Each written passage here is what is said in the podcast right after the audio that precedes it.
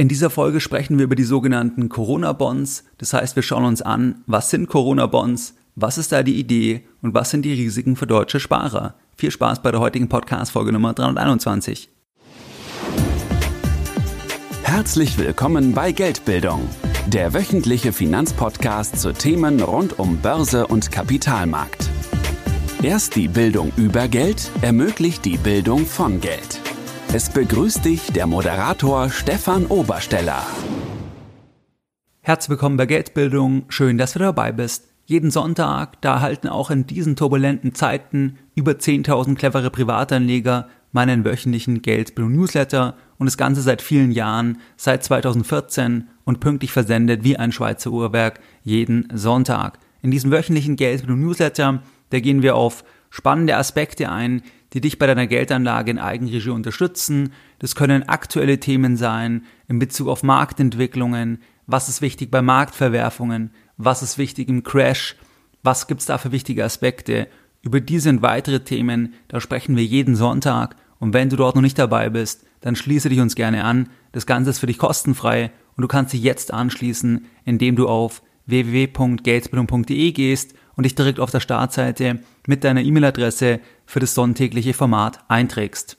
In der heutigen Podcast-Folge Nummer 321, da möchte ich mit dir über die sogenannten Corona-Bonds sprechen. Das heißt, wir gehen da mal rein, weil diesen Begriff, den liest du im März sehr häufig, jetzt auch Anfang April 2020, da kann man ganz oft davon lesen, dass manche Länder, zum Beispiel Italien, darauf drängen und andere Länder wie Deutschland ähm, oder auch Österreich das ablehnen, keine Corona-Bonds wollen, keine Vergemeinschaftung der Schulden wollen. Und da gehen wir heute mal etwas differenzierter rein in die Thematik. Ich nehme die Podcast-Folge für dich auf am 5.4.2020 und in diesem Jahr, da wird es jetzt definitiv eine scharfe Rezession geben. Es gibt da keine Frage mehr, ob es eine Rezession gibt oder nicht. Das war ja eine Diskussion aus 2019.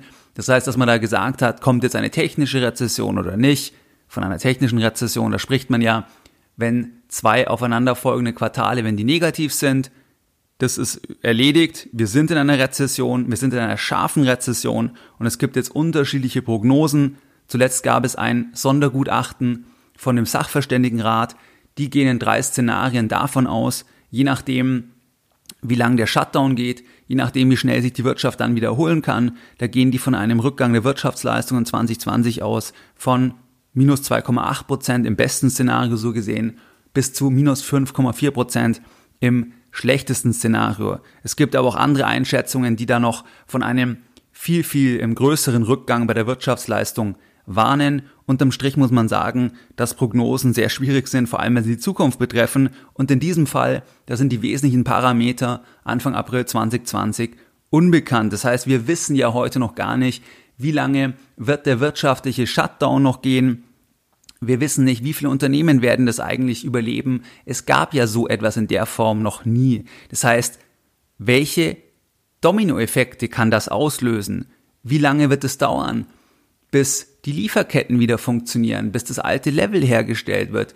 Wie lange wird es dauern, bis das Konsumentenvertrauen wieder da ist? Weil Wirtschaft ist in ganz hohem Umfang Psychologie und Vertrauen. Wenn wir Angst haben um die Zukunft, sei es jetzt hinsichtlich unserer Gesundheit oder auch in Bezug auf unsere ökonomische Situation, dann, dann würgen wir die Wirtschaft ab, wenn alle so denken. Also wenn alle ängstlich sind, dann verhalten sich alle Menschen so, dass sie beispielsweise nicht in die Restaurants gehen oder weniger in die Restaurants gehen, weniger ins Kino gehen, weniger auf Reisen gehen, wenn es dann wieder möglich ist, kein Auto bestellen, obwohl sie eigentlich ein Auto bestellen wollten. Und wenn es halt ganz viele machen, dann wirkt man dadurch die Wirtschaft ab, beziehungsweise dann wird ein Aufschwung verhindert, verlangsamt, dauert länger, weil die Leute alle in der Warteposition sind. Das ist dann genau dieses Deflationsthema. Das heißt, wenn alle warten, dann werden die Preise fallen, dann gerät die Wirtschaft unter Druck, weil die Wirtschaft ja davon lebt, dass Leute auch Geld ausgeben, dass Geld im Kreislauf zirkuliert. Das heißt also, das ist sehr schwer vorherzusagen, wie schnell werden Menschen wieder sich ähnlich verhalten? Also hat es jetzt eine ganz langfristige Auswirkung beispielsweise auf das Reiseverhalten? Das heißt, wird es Jahre dauern? Werden Leute sich anders verhalten? Das weiß ich Stand heute, Stand Anfang April 2020 nicht. Deswegen ist es sehr schwer zu sagen, ob die Wirtschaft sich in einem V erholen wird, in einem U oder ob das ein L wird oder ob das ein W wird in der Erholung. Das wissen wir Anfang April 2020 nicht. Deswegen sind aus meiner Sicht Prognosen letztlich gar nicht möglich, wie die Wirtschaft sich in diesem Jahr entwickeln wird. Aber das hatten wir auch schon mal in einer alten Folge. Es muss Prognosen geben, weil Prognosen zum Zeitpunkt der Prognose erstmal eine Orientierung geben und viele andere Institutionen ja wieder diese Orientierung brauchen. Denke an Politiker oder andere, die dann darauf referenzieren, dass das halt der Rahmen ist, auch wenn dann die Realität den Rahmen halt vielleicht völlig überschreibt. Deswegen ist es sehr schwer zu sagen, was wird mit der Wirtschaft passieren. Extrem schwierig zu beurteilen, weil diesen Schock gab es halt noch nie. Das heißt, das ist ja wirklich das Besondere, dass wir einen Schock haben auf der Angebotsseite und auf der Nachfrageseite und das halt von heute auf morgen so gesehen, also ganz kurzfristig, dass Unternehmen, dass viele Unternehmen aus vielen Branchen nahezu keine Umsätze mehr haben, aber die Kosten halt weiterlaufen. Das heißt, im Ergebnis sieht man halt, dass einerseits jetzt vor allem auch im zweiten Quartal dann, dass da die Wirtschaftsleistung massiv einbrechen wird, dass die Arbeitslosenquote massiv nach oben gehen wird, sehen wir in den USA ja besonders schnell, weil die ja dort ähm, einen anderen Arbeitsmarkt haben, weil die andere Mechanismen haben. Wir sehen das in Deutschland bei den Betrieben mit Kurzarbeit. Da haben wir einen Rekordwert. Das heißt, im März, da haben 470.000 Unternehmen Kurzarbeit angezeigt. Das ist ungefähr der Faktor 9 der Finanzkrise im Jahr 2008, 2009. Das heißt, es zeigt einfach mal diese Größenordnung von diesem ökonomischen Schock letzten Endes.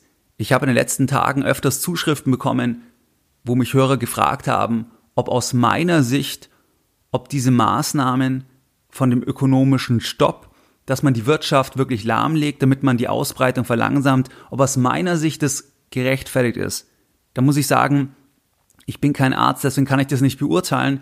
Ich kann nicht beurteilen, ob die Maßnahmen zu weitreichend sind, ob man das noch hätte viel früher machen müssen. Da gibt's viele, die keine Mediziner sind, die keine Virologen sind, die sich da fleißig äußern. Jeder kann auch eine Meinung natürlich haben, aber mir steht es nicht zu, das zu kritisieren oder zu sagen, dass man eigentlich das nicht machen sollte, steht mir nicht zu. In jedem Fall ist es aus meiner Sicht so, dass Wirtschaft mit Gesundheit halt brutal eng verknüpft ist. Also teilweise liest man ja, dass man die Gesundheit nicht über die Wirtschaft stellen darf. Das ist schon richtig. Aber Wirtschaft ist ja Gesundheit. Das heißt, wenn Menschen arbeitslos sind, wenn wir mehr Arbeitslose haben, wenn Menschen nicht mehr sicher sind, ob sie ihren Job haben, wenn Unternehmer pleite gehen, was macht es mit der Gesundheit? Das ist ja auch ein Faktor, der damit reinspielt. Was macht es mit den Suizidraten, Depressionsraten und so weiter? Da gibt es ja ganz viele Auswirkungen dann auch auf die Gesundheit, wenn es der Wirtschaft schlecht geht. Deswegen glaube ich, kann man Wirtschaft und Gesundheit gar nicht so differenzieren, aber ganz konkret in Bezug auf die Maßnahmen steht mir das nicht zu, das zu beurteilen. Ähm, ich glaube auf jeden Fall, das habe ich auch im letzten Podcast schon gesagt, dass die Wirtschaft diesen Zustand halt nur eine ganz, ganz kurze Zeit aushalten kann und man kann das nicht abschätzen, welche langfristigen Konsequenzen daraus resultieren, weil so etwas hat es einfach noch nie gegeben, vor allem auch nicht auf globaler Ebene. Das heißt, die allermeisten Länder fahren ja letzten Endes diese Strategie gibt ja ein paar Ausnahmen, die nicht diese Abschottungsstrategie fahren, aber das wissen wir nicht, wo wir da am Ende rauskommen. Deswegen müssen wir auf Sicht fahren. Also das vielleicht zu diesem Thema. Und jetzt gibt's halt das Problem, dass wir jetzt diese Rezession haben. Diese Rezession könnte jetzt weitere Schwachstellen im Finanzsystem offenlegen und auch eine Staatsschuldenkrise auslösen, weil Länder gehen unterschiedlich stark in diese Krise rein. Länder sind auch unterschiedlich stark durch diese gesundheitliche Krise betroffen. Wenn du an Italien denkst, die da überproportional von der gesundheitlichen Dimension betroffen sind und gleichzeitig auch noch schlechter wirtschaftlich aufgestellt waren, schon im Vorfeld, also vor der Krise. Und da ist halt die Gefahr, können die das meistern? Gehen die daran zugrunde? Wie geht es da weiter? Dann mit dem Euro. Wenn wir uns anschauen, Staaten können sich über zwei Wege finanzieren, das heißt über Steuereinnahmen und über Schulden am Kapitalmarkt. Das heißt, dass man eigentlich die wirtschaftliche Zukunft beleiht. Das sind Schulden und dort bestimmt der Kapitalmarkt den Preis, also welche Zinsen fordert der Kapitalmarkt auf Basis der Bonität von dem jeweiligen Land. Und ähm, da ist es halt so, dass es da natürlich auch noch den Player gibt, der EZB. Das heißt, die da ja auch schon intervenieren. Es gibt ja schon ein geldpolitisches Whatever it takes. Und wenn wir uns halt dort die Lage anschauen, dann steht Deutschland natürlich viel besser da. Das heißt, Deutschland hat circa zwei Billionen Euro Schulden. Die Schuldenquote liegt bei circa 60 Prozent. Das heißt, die Schulden in Relation zur Wirtschaftsleistung. Und da ist es halt jetzt leichter, an den Kapitalmarkt zu gehen, weil der Kapitalmarkt sogar Zinsen bezahlt, wenn Deutschland Geld aufnimmt, weil der Kapitalmarkt weiterhin sagt, dass Deutschland eine so gute Bonität hat, dass man Geld zahlt, wenn Deutschland in Anführungszeichen auf das Geld aufpasst, weil Deutschland einfach ein Schuldner ist mit einer sehr, sehr hohen Kreditqualität aus Sicht des Kapitalmarkts. Das heißt, da hat Deutschland mehr Spielraum bei der fiskalischen Seite. Das heißt, dass man sagt, wir geben jetzt wirklich Geld aus, wir unterstützen und das Geld nehmen wir uns dann vom Kapitalmarkt. Das heißt, wir nehmen mehr Schulden auf. Das hat man jetzt auch gemacht bei dem Nachtragshaushalt. Das heißt, dass man da circa 150 Milliarden mehr Kredite aufnimmt und das ist für Deutschland erstmal gar kein Problem, weil Deutschland damit sogar Geld verdient, weil der Kapitalmarkt sagt, dass Deutschland halt eine so gute Bonität hat, dass letzten Endes die Zinsen sogar unter 0% sind. Jetzt ist es bei Italien aber anders. Bei Italien ist es so, dass da die Staatsschuldenquote, also die Schulden in Relation zur Wirtschaftsleistung, dass sie da bei circa 136 Prozent liegen. Das heißt, man startet schon von einem viel höheren Level und ähm, die absoluten Schulden, die sind 2400 Milliarden. Und die Staatsverschuldung in Prozent ist eben 136,2 Prozent. Bei Italien ist es so, dass der Anteil der Verschuldung an der gesamten Verschuldung der Eurozone, der macht circa 24 Prozent aus. Das zeigt also die Relevanz von Italien und auch, dass Italien halt eine ganz andere Hausnummer ist gegenüber damals Griechenland. Jetzt gibt es halt die Angst, dass die Schulden dass dort ähm, der Kapitalmarkt einfach mehr Zinsen will, weil der Kapitalmarkt sieht, dass Italien dieses gesundheitliche Problem hat, daraus resultierend auch riesige wirtschaftliche Probleme bekommen wird und schon vorher wirtschaftlich schwach war. Und jetzt kann es halt sein, dass da die Zinsen dann deutlich nach oben gehen und das kann dann halt ein Land in die Pleite führen, weil ein Land sich dann nicht mehr refinanzieren kann. Wenn wir uns die Eurokrise anschauen 2011, da war es so, dass da zeitweilig die Rendite von italienischen Papieren auf 7, 8 Prozent gegangen ist. Also, dass da wirklich die dann 8 Prozent bezahlen mussten, wenn die eine Anleihe emittieren auf zwei Jahre. Und das kannst du dir jetzt mal bei den Schulden anschauen. Wenn also Schulden fällig werden oder wenn das Land mehr Geld aufnimmt am Kapitalmarkt, weil man mehr Geld braucht, weil man jetzt in dieser absoluten Krise ist und dann geht die Rendite rauf, dann zerstört es natürlich den Staatshaushalt, weil die Zinsen müssen ja irgendwie bedient werden. Und im Italien hat ja nicht selber direkt die Druckerpresse, weil es ja zentralisiert ist, so gesehen, über die EZB. Das heißt, die Zinsen und all das muss ja aus dem Staatshaushalt bedient werden. Und da ist Italien, wie auch jetzt Deutschland, aber halt ausgehend von einer komfortableren Basis, halt in zwei Bereichen unter Druck, weil einerseits ist es so, dass die Wirtschaftsleistung extrem zurückgehen wird jetzt in diesem Jahr, mehrere Prozent, gibt es auch unterschiedliche Einschätzungen, aber sicherlich wahrscheinlich mal irgendwie fünf Prozent oder, oder vielleicht sogar mehr. Also ich habe auch Zahlen gelesen, sechseinhalb Prozent. Kann man, wie gesagt, aus meiner Sicht überhaupt nicht sagen jetzt genau, aber auf jeden Fall erheblich.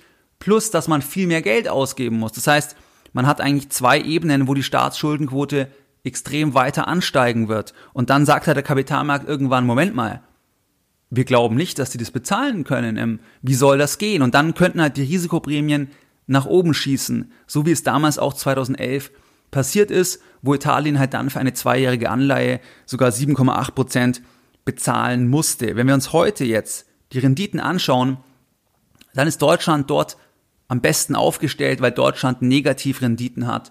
Und zwar bei einer zehnjährigen Anleihe, da liegt Deutschland bei minus 0,435 Prozent. Das heißt, Deutschland verdient Geld, wenn Deutschland neue Kredite aufnimmt. Das ist aber kein Naturgesetz. Das ist kein Naturgesetz. Das gilt halt nur so lange, solange der Kapitalmarkt sagt, dass die Verschuldung in Relation noch zur Wirtschaftskraft steht und dass Deutschland eine gute Bonität hat. Das heißt, wenn Deutschland immer mehr Versprechen eingeht, Versprechen, Versprechen, Versprechen, Bürgschaften und so weiter, wenn man Schulden vergemeinschaftet, dann kann sich das irgendwann auch drehen, dass dann der Kapitalmarkt sagt, dass Deutschland nicht mehr diese Bonität hat. Das heißt, das ist immer auch ein Spiel, dass man das nicht zu weit treiben darf, dass irgendwann dann auch die Refinanzierungskosten halt deutlich ansteigen. Stand heute aber, wie gesagt, zehnjährige Bundesanleihen minus 0,435 Prozent. Frankreich, da liegen wir bei zehnjährigen Anleihen bei circa 0 Prozent. Spanien 0,7 Prozent, Italien 1,546 Prozent und Griechenland 1,925 Prozent. Beispielsweise war es schon so, dass man während dieser ganz heißen Phase, da hat man auch gesehen, dass die Renditen dann sofort nach oben schießen. Das heißt, die italienischen Renditen, die waren dann auch mal auf 2,3 Prozent, die Zehnjährigen am 16.3. Das ist noch weit entfernt von der Rendite vom Jahr 2011. Aber die Angst ist eben da, dass das weiter raufgehen könnte. Aus meiner Sicht sind diese Renditen, die ich dir jetzt gerade genannt habe, das ist eigentlich auch schon sehr niedrig, weil der Markt halt irgendwo wahrscheinlich erwartet, dass die EZB eh alles kaufen wird, dass die Anleihen sicher sind, weil das alles übernommen werden wird. Das heißt, das ist da schon eingepreist aus meiner Sicht. Und ähm, sobald sich das aber ändern würde, sobald man der EZB nicht glauben würde, sobald man nicht glauben würde, dass die Eurozone whatever it takes macht, damit die Länder alles bedienen können, dann würden die Renditen sofort nach oben schießen. Und das will man eben verhindern. Und die Idee von Corona-Bonds ist halt dann, dass man sagt, man legt Schulden auf gemeinsam. Und es gibt ja Länder wie Deutschland, die einfach so einen Vorteil haben, die so stark sind, die so wenig Zinsen bezahlen müssen, respektive sogar Zinsen bekommen, wenn sie Geld entgegennehmen, wenn sie auf Geld aufpassen, dass man sagt, wir haben jetzt dieses Problem, wir haben diese riesige Herausforderung, gesundheitlicher Natur und dann in Folge, was uns ja noch viel länger begleiten wird, die wirtschaftlichen Konsequenzen, dass wir jetzt solidarisch zusammenstehen müssen und gemeinsam etwas auflegen, und zwar einen Corona-Bond oder einen Euro-Bond könnte man auch sagen, so hat man es ja damals genannt, wo man überlegt hat, so etwas zu machen, dass man sagt, wir legen das gemeinsam auf und wir haften dann gesamtschuldnerisch dafür. Das heißt, jeder einzelne Schuldner muss im Zweifel für die gesamte Summe einstehen und muss dann im Zweifel im Innenverhältnis sich das Geld versuchen wieder zurückzuholen. Da gibt's Vorschläge wie zum Beispiel 1000 Milliarden, dass man sagt, man legt das für 1000 Milliarden auf ähm, und ähm, dass man es dann zuteilt, je nachdem, wie schwer die Länder getroffen sind von der Krise, dass jetzt Italien da mehr bekommt, weil die einfach deutlich schwerer getroffen sind. Das ist so ein bisschen die Überlegung. Aber der entscheidende Punkt ist halt die gesamtschuldnerische Haftung. Das heißt, dass dann jeder dafür einstehen müsste und dann wären die Zinsen halt wahrscheinlich deutlich niedriger am Kapitalmarkt, wie wenn es jetzt nur Italien emittieren würde, natürlich, weil, ähm, weil Deutschland halt auch dabei wäre, weil Frankreich dabei wäre. Aber die Nummer eins ist einfach Deutschland da, weil Deutschland die beste Bonität hat, Deutschland steht am besten da. Deswegen ist das halt die Idee, okay, dann nehmen wir das Geld gemeinsam auf, sparen uns das und ähm, haben da einen Vorteil. Wenn wir uns anschauen, was sagen deutsche Politiker, da möchte ich mal etwas zitieren von der Süddeutschen Zeitung von Scholz und Söder. Und zwar sagen die folgendes Zitat Anfang.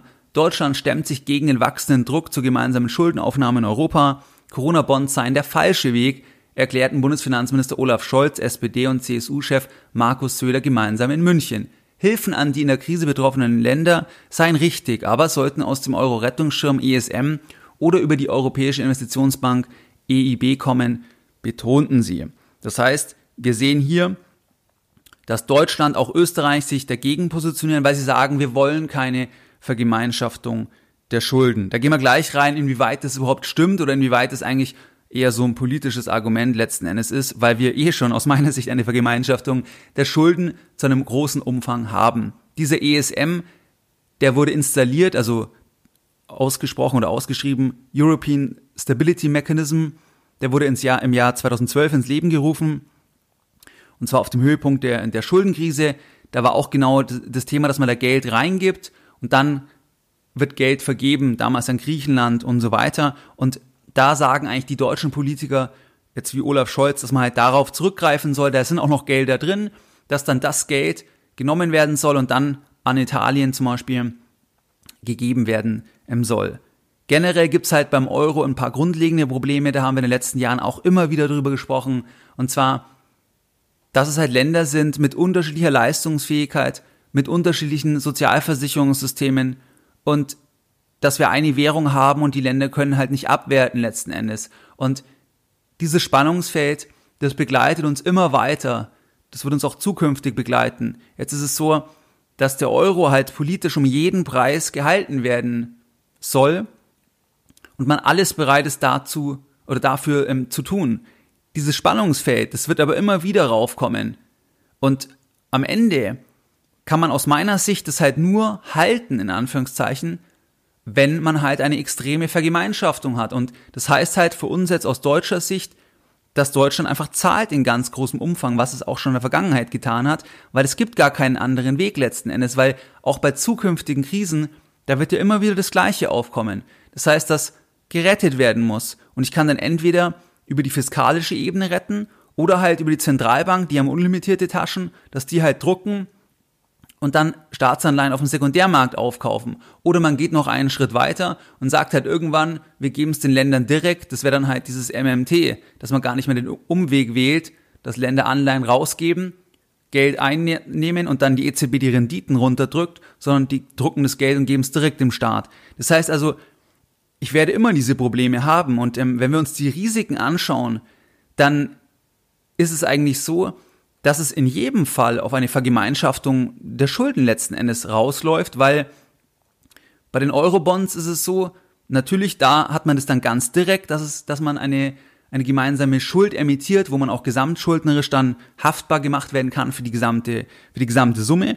Das ist sicherlich gefährlich, vor allem, das ist ja auch der Hauptkritikpunkt, dass man das dann einmal installiert und dann kann man es halt immer wieder und immer wieder machen. Ähm, und aus meiner Sicht ist es halt oder wird es deswegen politisch halt so stark abgelehnt, weil da natürlich dann ganz offensichtlich wird, also wenn man das jetzt machen würde, dann würde halt ganz offensichtlich werden, dass halt das zentrale Versprechen vom Euro, die No-Bailout-Klausel, dass halt es keine Vergemeinschaftung der Schulden gibt, dann würde man halt ganz offensichtlich so auf der obersten Ebene, das schwimmt dann über Wasser, dass man halt sieht, dass das halt gebrochen wird in großem Umfang.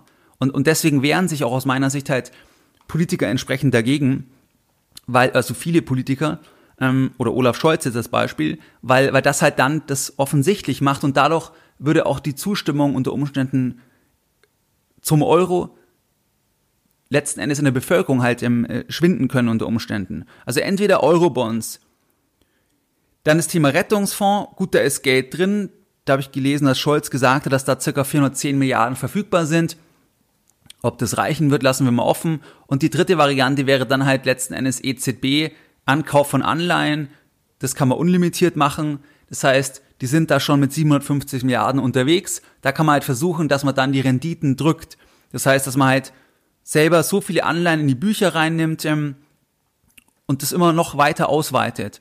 Das ist halt ähm, im Prinzip der aus politischer Sicht der in Anführungszeichen Weg, der etwas ähm, intransparenter ist, wo man halt nicht so leicht in diese Rechtfertigung kommt. Das heißt, bei, bei dem ersten Punkt Eurobonds, da kommt man halt brutal in die Rechtfertigung, warum man jetzt Schulden vergemeinschaftet, plus man hat halt das Vehikel, dass man das vielleicht immer wieder macht. Ähm, deswegen sieht man ja auch, da wird der, der Fokus auf ESM und Ankauf von Anleihen ähm, rauslaufen, weil man da einfach das ein bisschen sauberer begründen kann. Wobei, wenn man halt reinschaut, ist es ja auch so, dass letzten Endes, wenn die EZB Geld druckt und dann Anleihen kauft, dann gibt's ja auch einen Kapitalanteil der Bundesbank an der EZB. Und der ist in Bezug auf die Euro-Länder, der lag der per 1.1. bei 26,38 ähm, Prozent. Das heißt, letzten Endes ist die Bundesbank der Eigentümer an der EZB und damit wir auch als deutsche Steuerzahler. Und wenn jetzt halt dort Milliarden an Anleihen gekauft werden, oder hunderte Milliarden muss man ja sagen, wahrscheinlich irgendwann tausende Milliarden, dann dann äh, steht da trotzdem hinten dran letzten Endes dann die Bundesbank und die deutschen Steuerzahler, die auch diese Risiken dann haben. Weil angenommen, irgendwann würde man zur Erkenntnis kommen, dass man das abschreiben muss, weil zum Beispiel Italien ausscheiden würde, dann, dann habe ich ja trotzdem im Prinzip dieses Geld, diese Forderungen, die halt keinen Wert mehr haben oder nicht den Wert, den ich der Forderung zuschreibe. Das heißt also, der Weg über die EZB, das ist der politisch der politische Weg, wie ich es halt ähm, gut kommunizieren kann, weil es die meisten nicht als Problem sehen werden oder das nicht so präsent ist. Und das Ganze über die Eurobonds ist halt sehr, sehr transparent und ähm, deswegen wird man da versuchen, dass man das halt anders lösen kann oder irgendwie eine Kombination halt macht. Der zweite Punkt, was ich halt sehe, dass es die große Gefahr gibt, dass halt es eine Vertrauenserosion in den Euro gibt. Ähm, einerseits bei uns im Inland, jetzt in Deutschland oder in Österreich, ich habe ja auch viele Österreicher im Zuhörer, weil immer mehr Menschen halt klar wird, dass das zentrale Versprechen bei der Euro-Einführung, dass man die Schulden nicht vergemeinschaftet, dass es schon lange nicht mehr der Realität entspricht. Ähm, und egal ob man jetzt sagt, man macht es jetzt über Eurobonds oder nicht, am Ende kann es nur funktionieren, wenn man, wenn im Prinzip Deutschland halt mehr bezahlt, direkt oder indirekt. Ähm, also direkt über den, über ähm, Eurobonds oder indirekt über, über, die, über die EZB. Das heißt also, ich habe da diese Gefahr der Vertrauenserosion und aber auch in den anderen Ländern, also auch in Italien, dass da die Bevölkerung sagt, was bringt uns der Euro? Ähm, wir kriegen nicht die Hilfe, wir, wir brauchen mehr Hilfe und so weiter. Also man hat eigentlich dann zwei Seiten, die beide dazu beitragen könnten, dass halt die Erosion in die Währung, dass die halt größer wird. Der dritte Punkt, das ist halt das Thema, dass man ein Kommunikationsproblem hat aus meiner Sicht bei der deutschen Politik, weil es wird ja gesagt, man sollte solidarisch sein. Und aus meiner Sicht ist es halt so, dass das immer problematischer werden könnte, dass man da Akzeptanz findet in der Bevölkerung, weil natürlich ist der Staat, also Deutschland als Staat, steht viel besser da gegenüber Italien. Aber andererseits ist es ja so, dass die Medianvermögen in Deutschland, die liegen ja unter den Werten in Italien oder in Frankreich. Da gibt es ja verschiedene Zahlen. Deswegen könnte man auch sagen, dass halt Deutschland reich ist, aber die Deutschen nicht. Da habe ich auch mal einen Podcast mit Daniel Stelter gemacht. Ich habe das auch schon öfters bei so Vermögens ähm, äh, Podcast-Folgen aufgegriffen. Das heißt also, irgendwann könnte das auch auf breiter Front halt kippen, dass man sagt, warum soll eigentlich Deutschland immer zahlen auf Landesebene, wenn eigentlich die Bevölkerung gar nicht, also jetzt im medialen Vermögen, wenn die Bevölkerung im medialen Vermögen eigentlich weniger Geld hat. Also da glaube ich, dass es da ein Kommunikationsproblem geben könnte, was halt immer größer wird, je mehr halt gefordert wird, dass man halt zahlen muss. Ähm, plus, dass man natürlich dadurch immer weitere Haftungen, Bürgschaften völlig unkalkulierbarer Höhe letzten Endes im, im eingeht. Der nächste Punkt ist das Thema, dass es fiskalisch, da gibt's Grenzen. Also fiskalisch gibt's Grenzen, weil der Staat hat die Steuereinnahmen und der Staat hat Schulden, die er aufnehmen kann. Aber Zentralbanken, die EZB, die hat keine Grenzen in der eigenen Währung. Die hat unbegrenzt tiefe Taschen. Die kann drucken, so viel sie will. Gegebenenfalls könnte man auch MMT irgendwann machen. Muss mal schauen, wie man das dann rechtlich abbilden kann. Das heißt, dass man dann dem Staat es direkt gibt. Aber die Gefahr ist halt ganz einfach, dass dieser grundlegende ökonomische Zusammenhang, dass wenn die Geldmenge immer mehr wird und die jagt die Güter, dass dann die Gefahr der Inflation halt hoch ist. Bei der letzten Krise, bei der Finanzkrise, da hat man auch schon eine höhere Inflation erwartet. Da haben auch manche eine Hyperinflation erwartet. Da gab es auch einen Goldrand, vergleichbar auch jetzt mit heute, weil man Angst hat, dass die Währung zusammenbricht. Damals war das dann nicht der Fall. Man hat halt eine Asset Inflation produziert, weil die Zinsen so weit unten waren. Ähm, Immobilienpreise sind stark gestiegen, dadurch unter anderem Aktienpreise haben sich gut entwickelt, Anleihen sind gestiegen. Das heißt, man hat bei der letzten Krise eine Asset Inflation produziert und jetzt ist man im Prinzip wieder an der, an der gleichen Situation, nur dass die Dimensionen halt größer sind und dass auch der Auslöser, dass der Auslöser unverschuldet ist, so gesehen, weil es halt dieser exogene Schock ist durch die, durch die Pandemie. Aber die Gefahr ist, dass es halt eine höhere Inflation gibt, weil aus meiner Sicht wird die Zentralbank alles machen, um halt das zu stabilisieren, was halt heißt, unlimitiert Geld drucken. Unlimitiert Geld drucken, unlimitiert Anleihen aufkaufen, weil wenn ich das nicht mache, dann bricht die, die, ähm, die Währungsunion halt auseinander weil, ähm, weil dann Italien halt pleite ist. Als Beispiel. Wir haben ja auch noch andere Länder, die auch wirtschaftlich in der Eurozone nicht gut dastehen. Und Deutschland ist halt da das stärkste Land. Ähm, deswegen, und, und, und über die Zentralbank ist es halt, wie gesagt, am, am charmantesten, weil man das erstmal nicht so sieht, aber dadurch baue ich natürlich nur größere Probleme auf, die irgendwann in Zukunft sich realisieren könnten. Ähm, aus meiner Sicht ist es jetzt aber nicht so, dass die Inflation sofort kurzfristig kommen muss, das, das kann man sehr schwer vorhersagen, weil, weil letztlich ist die Wirtschaft ein komplexes System. Vielleicht dauert es auch länger, vielleicht braucht es auch wieder länger. Aber auf jeden Fall, was man sicher sagen kann, das, was wir in den letzten Jahren auch besprochen haben, dass nominale Forderungen, also ich habe jetzt irgendwie einen Auszug und, und da sagt mir irgendjemand, irgendeine private Rentenversicherung, ich krieg 2000 Euro, 3000 Euro im Jahr 2040.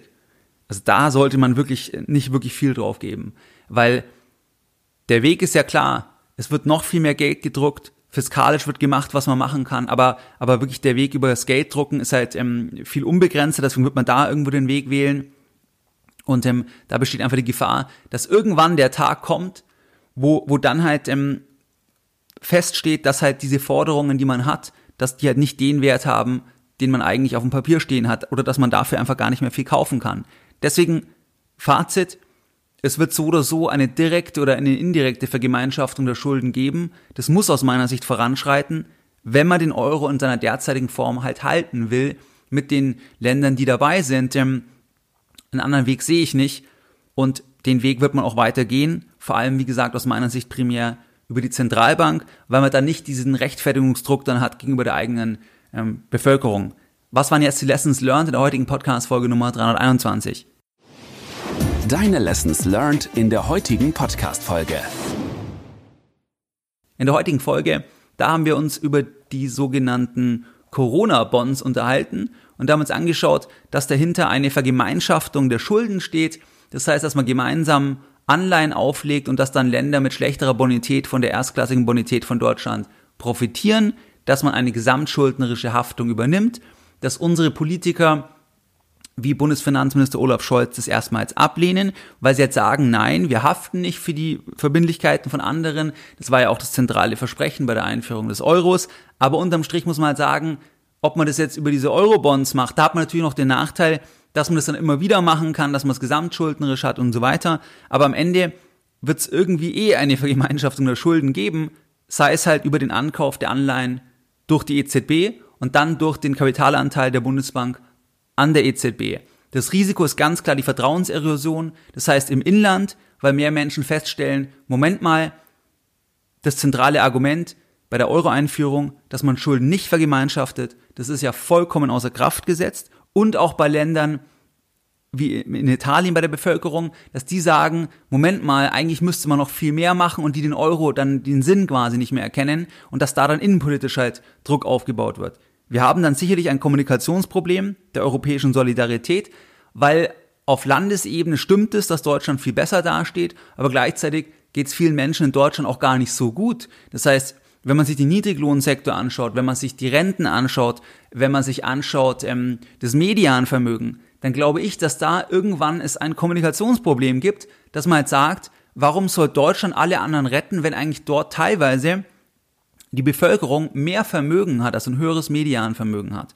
Dann ist das Thema, dass Zentralbanken sind die einzigsten, also bei uns die EZB, die unbegrenzt tiefe Taschen hat, weil alle anderen, also alle fiskalischen Themen sind halt begrenzt, weil da muss ich Steuern einnehmen oder ich nehme Schulden am Kapitalmarkt auf. Das heißt, der Weg wird aus meiner Sicht vor allem auch weiter über die Zentralbank gehen und am Ende hat man so oder so eine direkte oder eine indirekte Vergemeinschaftung der Schulden, was dann für uns als Anleger bedeutet, dass wir langfristig einfach noch kritischer sein sollten gegenüber nominalen Forderungen, was ich seit Jahren sage, da ist das eigentlich ein Katalysator, aber das ist ganz wichtig, das heißt nicht unbedingt, dass ganz kurzfristig die Inflation kommen muss. Aus meiner Sicht kann man das nicht vorhersagen. Man kann nicht sagen, ob das noch Jahre dauert, ob das viel schneller geht als erwartet, dass wir eine viel höhere Inflation sehen oder dass die, dass die Zusammensetzung der Währungs, ähm, der, der, der Länder mit dem Euro, dass die völlig anders aussieht, dass Länder zu ihrer eigenen Währung zurückgehen. Ich glaube, das ist extrem schwierig vorherzusagen,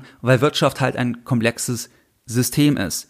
Wie du es gewohnt bist, dann möchte ich auch die heutige Podcast-Folge wieder mit einem Zitat beenden und heute ein Zitat von George Bernard Shaw. Wenn die Regierung das Geld verschlechtert, um alle Gläubiger zu betrügen, so gibt man diesem Verfahren den höflichen Namen Inflation. Mehr Informationen zu Themen rund um Börse und Kapitalmarkt findest du unter www.geldbildung.de. Und immer daran denken, Bildung hat die beste Rendite.